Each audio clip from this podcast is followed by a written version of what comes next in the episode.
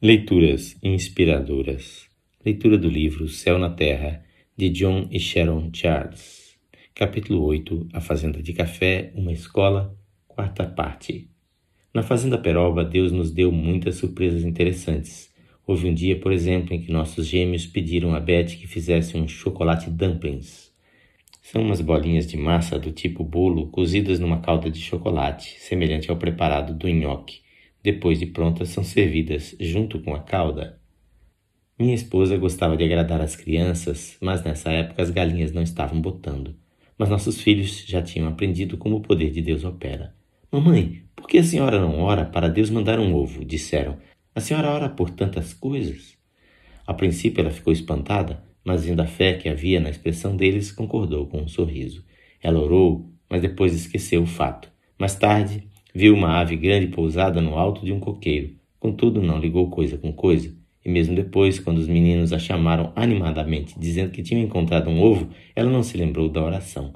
Beth pegou o ovo e olhou-o bem. A casca estava intacta. Não havia nenhuma rachadura nela. Foi aí que se recordou. Como esse ovo pode ter caído daquela árvore? Pensou consigo mesma com uma expressão de interrogação no olhar. O galho mais baixo ficava uns cinco metros de altura, pelo menos. Crianças, Talvez essa seja a resposta para a nossa oração, anunciou ela, e eles fizeram um ar duvidoso. Eco, fez Marvin. A gente não pode fazer bolo com ovo de passarinho, não pode? Vamos levá-lo para casa e ver, disse ela sem responder à pergunta do garoto.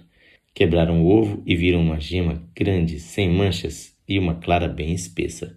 Obrigada, Senhor, exclamou Beth, jubilosa de ver que Deus se interessa pelas coisas pequeninas da vida.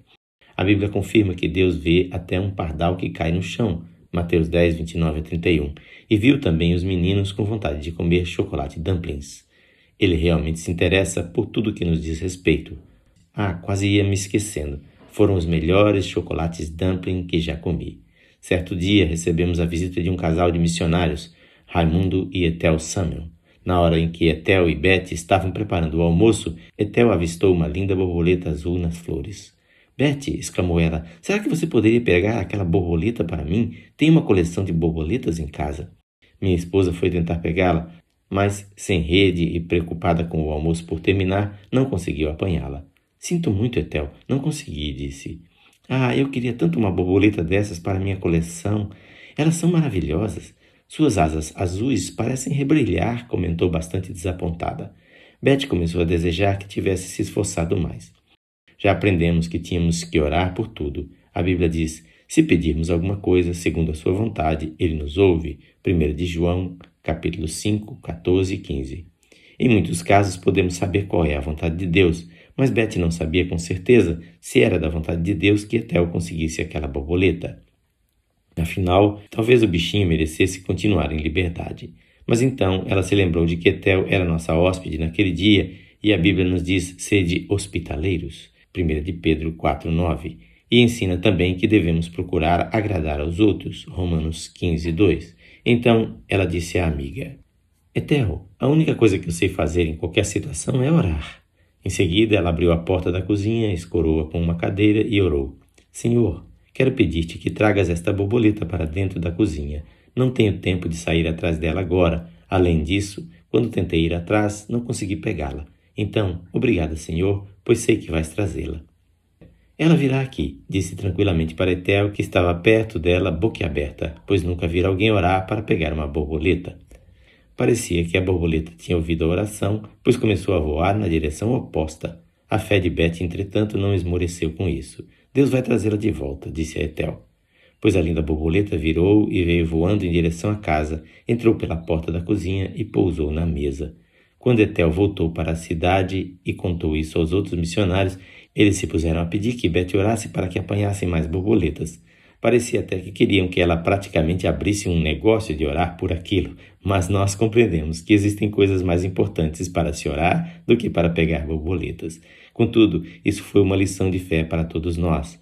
O Deus que sabe quantos fios de cabelo há em nossa cabeça Lucas 12, 7, ele se interessa pelos pequenos detalhes da nossa vida. Ele tem prazer em dar coisas boas aos seus filhos. Mateus 7, 11. Ali, naquela fazenda brasileira, nos sentíamos muito à vontade. Aquele modo de vida era a nossa vida. E foi quando ainda estávamos lá que Deus trouxe à nossa casa duas garotinhas que se tornaram nossas filhas. Como ficamos gratos a Deus por nos ter dado a responsabilidade de amar e cuidar de Janete e Ivete. Fomos para elas a esperança de um futuro diferente, um futuro mais promissor. E elas foram para nós uma centelha de alegria e animação, acréscimos à família que aceitamos com muita satisfação. Entretanto, tivemos que reconhecer que nossa família estava passando por muitas mudanças. Joanne tinha se casado com Kleber, um rapaz que se formara no Instituto Bíblico e já nos tinha dado a alegria da primeira netinha. Jim também já havia regressado aos Estados Unidos e se casado com uma encantadora jovem crente de nome Charlotte Martin e voltara a trabalhar como agricultor na Pensilvânia. Deus lhe concedeu os desejos do seu coração. John estava estudando no seminário de Fort Wayne, Indiana. Os gêmeos estavam começando o último ano do ensino médio na escola para filhos de missionários e já estavam fazendo planos para depois que se formassem. As únicas crianças de casa agora eram a Janete e Ivete.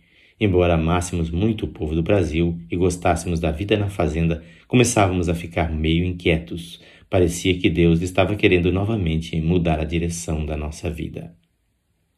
Na leitura de amanhã teremos a quinta parte deste capítulo.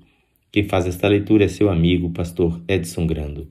Que o Senhor Jesus abençoe a sua vida.